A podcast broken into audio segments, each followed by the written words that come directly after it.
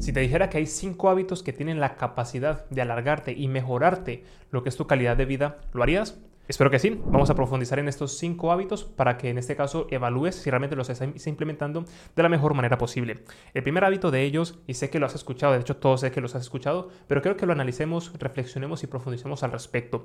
El primero de ellos será el estrés. El estrés ya hemos conocido un montón de, veces realmente el impacto que puede tener en nuestra vida, pero qué tan profundo puede llegar a ser este impacto y cómo nos puede cambiar lo que es la calidad de nuestra vida. Por ejemplo, el estrés como tal tiene una función en nuestro cuerpo. Sin estrés, al final, cada sentimiento que tú tienes en tu cuerpo tiene un sentido. Lo que pasa es que la gran mayoría de sentimientos, sensaciones, emociones que tienes, algunos serán perjudiciales si lo mantienes a lo largo del tiempo. Y uno de los peores que puedes tener en ese caso es el estrés. Ten en cuenta que cuando mantienes el estrés en tu cuerpo, aparte del cortisol y todo lo que puede desencadenar tener el cortisol alto constantemente, una de las cosas que va a empezar a cambiar en, tu cuerpo, en tu forma de pensar, es que vas a condicionar ciertas cosas en tu vida y las vas a aceptar sin darte cuenta. Por ejemplo, cuando a una persona que realmente está afectando muchas áreas en su vida, simplemente el hecho de tener estrés y quieren mejorar dicha área de su vida, como por ejemplo puede ser la pérdida de peso o a lo mejor de dolor de cabeza, como vamos a tocar ahora, cosas que tienen importancia realmente en su vida, simplemente por el hecho de mantener estresados, estresadas, no lo hacen de la manera correcta. Entonces, la palabra estrés es algo que todos hemos vivido de una u otra forma, pero el problema es cuando lo aceptamos y hace parte de nosotros. Por ejemplo, eh, en este caso, te pongo un ejemplo muy claro. Una chica que en este caso no tiene sobrepeso, está en un normo peso y se le ha ido la regla, lo que se conoce como amenorrea. Muchas de las ocasiones cuando una chica pierde la regla suele ser, primero, porque pierde mucha grasa corporal y en este caso la regla se eleva, lo que es el ciclo menstrual, está la, la regla como tal. Y paralelamente, otro de los factores más importantes son los niveles de estrés. Básicamente, por lo que entiende nuestro cuerpo cuando estamos en niveles de estrés. Cuando tú tienes estrés, tu cuerpo lo que quiere es escapar, quiere huir de él, ¿vale? Entonces, cuando tú estás en un mecanismo de huida, no puedes, digamos, hacer otro tipo de cosas. Es por eso que cuando tienes estrés es muy difícil tener claridad mental, es muy difícil tomar decisiones. En este caso, puedes incluso que no puedas tener hijos porque tu cuerpo, en este caso, apaga ese sistema reproductorio de una forma eficaz porque tienes estrés, ya sea que consciente o inconscientemente. Entonces, en el caso de la regla, por ejemplo, he hablado con chicas que se encuentran en esa situación y una de las partes más importantes de su vida es porque tiene un trabajo o una relación estresante. Y una de las cosas que le digo, pues mira, con la nutrición podemos hacer ciertas cosas, con, el entrenamiento, pero gran parte del impacto que está teniendo en tu cuerpo es por el estrés. Por tanto, es algo que tienes que atacar de inmediato. Y muchas veces me dicen, Oswald, es que por mi estilo de vida no puedo reducirlo. Lo que tienes que hacer en este caso es cambiar completamente o de trabajo o de relación o solucionarlo cuanto antes. Lo que no puedes es aceptar el estrés como una parte de ti. Eso es inaceptable. El problema es cuando lo empezamos a aceptar como hacer parte de nosotros y ya está, porque ten en cuenta el problema que tiene para tu salud. ¿Y cuándo vas en, en este caso a dar este cambio? Uno, cuando tú tomes la decisión, o dos, cuando pase un problema grave de salud, o en este caso que impacte negativamente en tu cuerpo y tengas que decir, vale, ahora sí voy a hacer el cambio. Pero que no hagamos este cambio gracias a que ha pasado algo negativo y que pueda tener repercusiones muy nefastas en nuestro cuerpo. Así que tenemos que ser conscientes de que si tienes estrés, tienes que erradicarlo desde ya, tienes que quitarlo y trabajar en él. Te cuento mi anécdota personal. Hasta hace poco me daba cuenta de que vivía estresado. Lo que pasa es que por mi estilo de vida y por las cosas que iba manejando todos los días, eh, iba teniendo más carga laboral, iba teniendo más carga de muchas cosas, de muchas cosas. Y a mí personalmente, tanto hobbies como trabajo, me gusta abarcar muchas cosas. Llegó un punto en el que tenía tantas cosas por hacer que me empezaba a estresar, pero no me daba cuenta. Hasta que llegó un punto en el que empecé a tener dolor de cabeza, cuando a mí personalmente dolor de cabeza me da una o dos veces al año, cuando hace demasiado calor o algo así, algo muy puntual, y se me quita el día siguiente. Sin embargo, ya llevaba dos semanas con dolor de cabeza intenso y cada vez iba más, a más y a más y a más.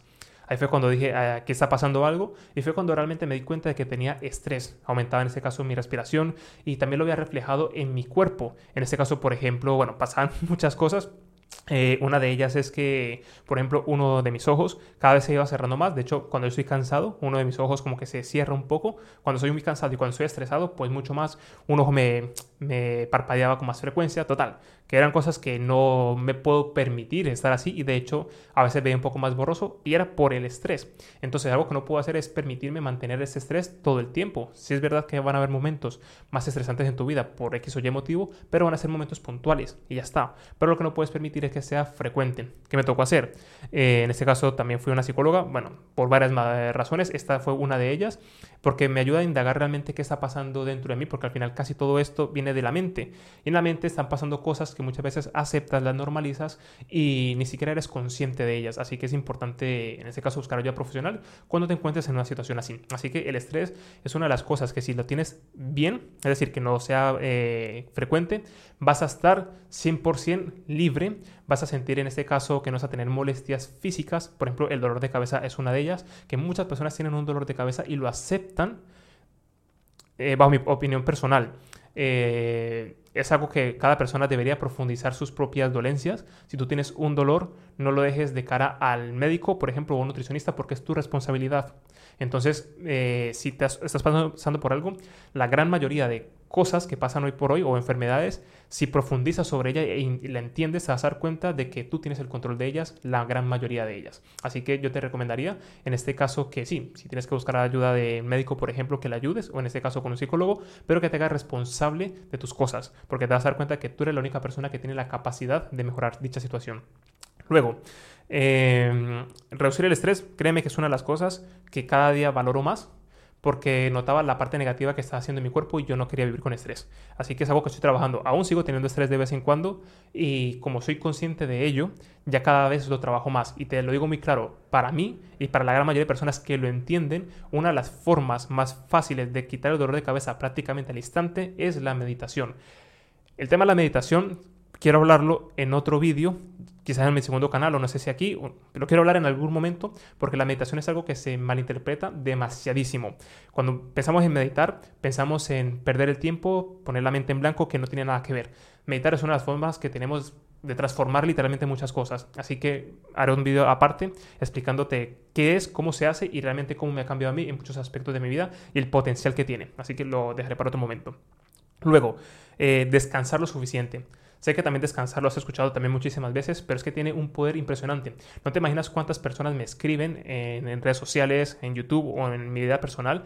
Me dicen, Oswald, tengo cansancio, ¿qué me tomo o qué hago para no tener cansancio? Y la clave para la gran mayoría de personas es descansar. Tú no puedes pretender tener energía si estás descansando mal. ¿Qué quieres? Tomarte una pastilla. Cuando realmente el problema es que en este caso no tienes un buen descanso. Y ese buen descanso pues se puede derivar por muchas razones. Una de ellas es simplemente por la mala gestión de tiempo y por la noche te pones a ver el, teléfono o te pones a ver televisión o lo que sea y te acuestas muy tarde y si al día siguiente tienes que levantarte temprano, pues al final como que priorizas estar desconectado, desconectada de cierta forma en la noche y en ese caso no tienes una buena calidad de sueño. Hay personas que duermen muy poco y hay personas que a pesar de que duermen suficiente, su calidad de sueño no es muy buena. Así que una de las cosas que te recomiendo también hacer es vigilar y tener una rutina, en este caso del descanso, del sueño.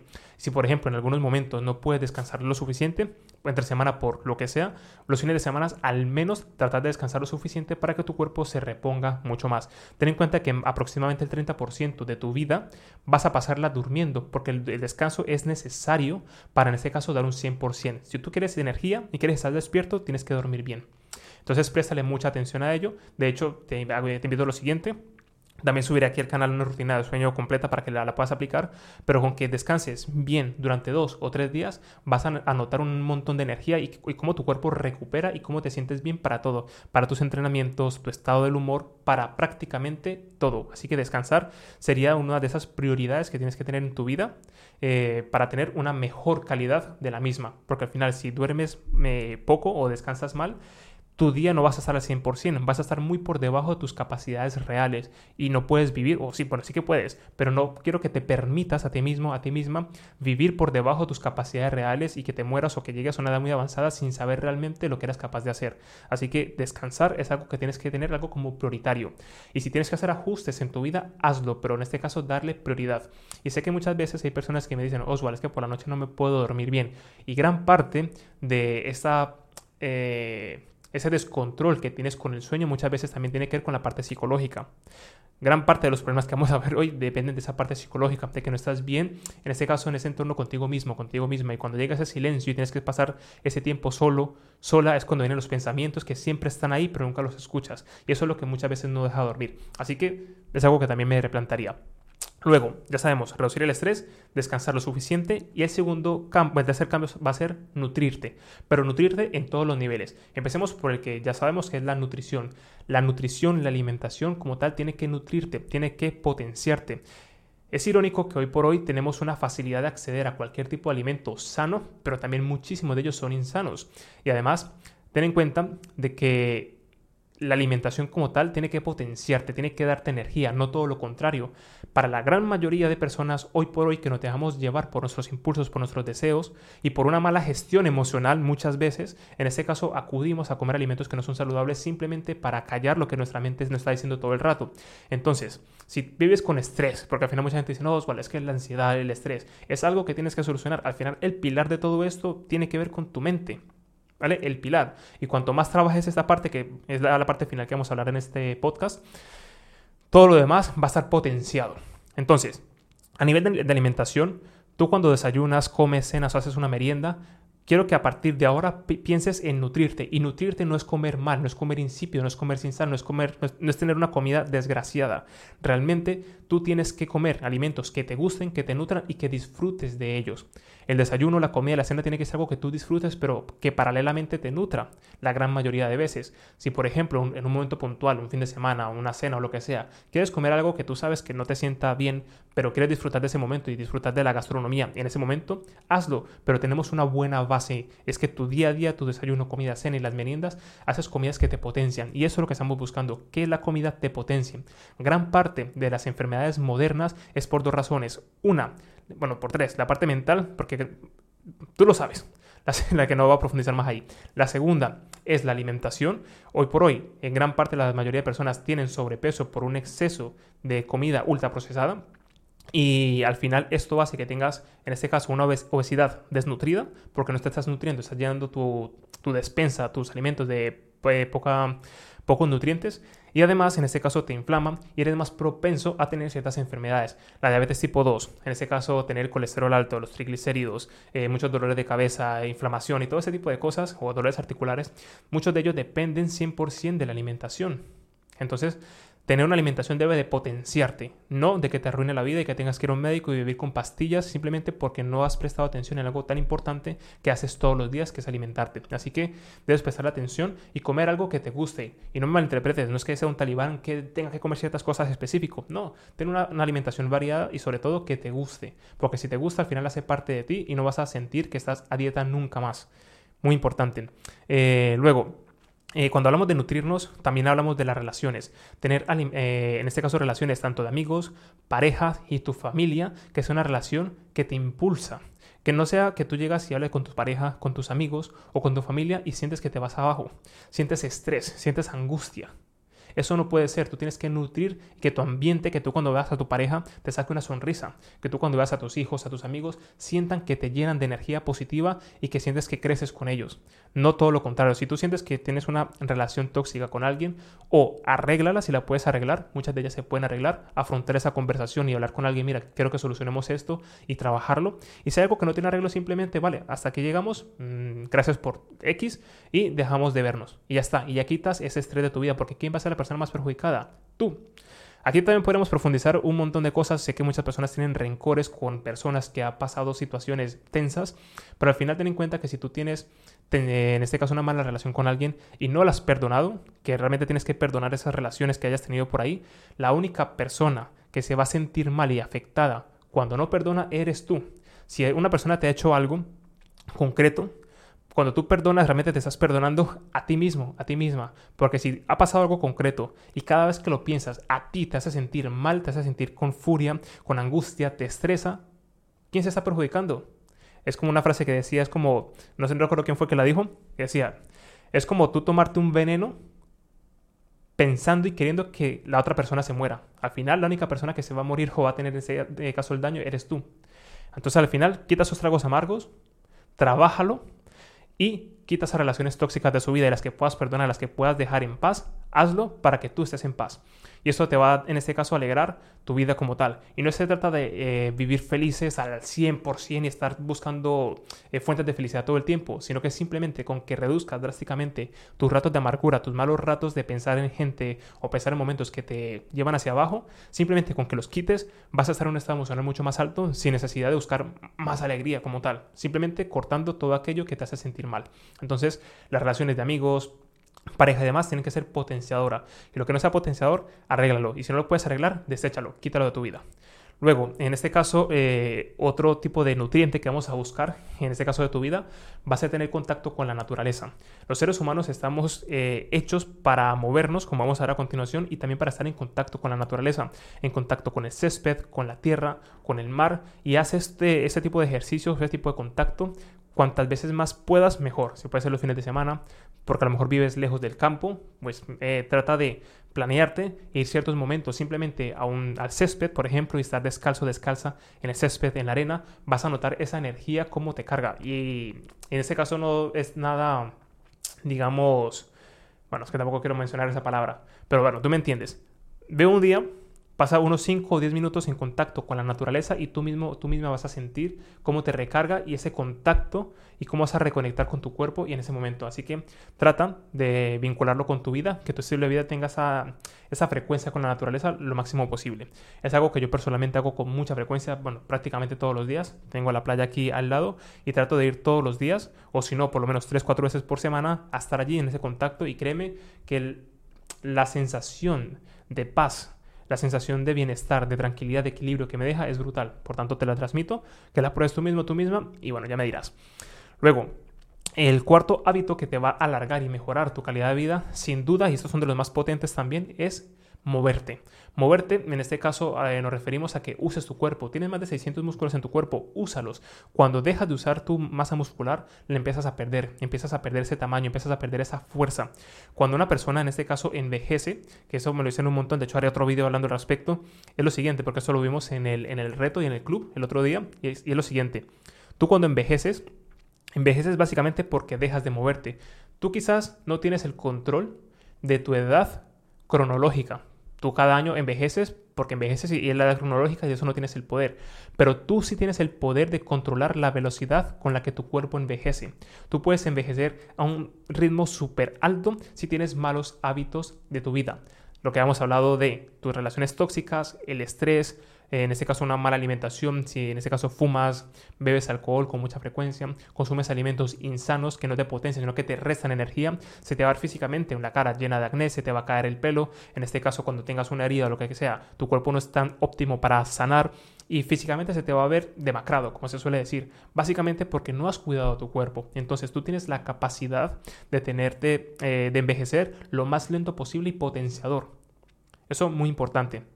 Y además, Tú cuando entrenas mantienes y mejoras lo que es esa calidad muscular, mantienes también en este caso lo que es la calidad ósea y que reduzcas drásticamente el riesgo de tener una fractura en caso de que tengas un accidente, una caída, lo que sea, tus huesos van a ser mucho más fuertes.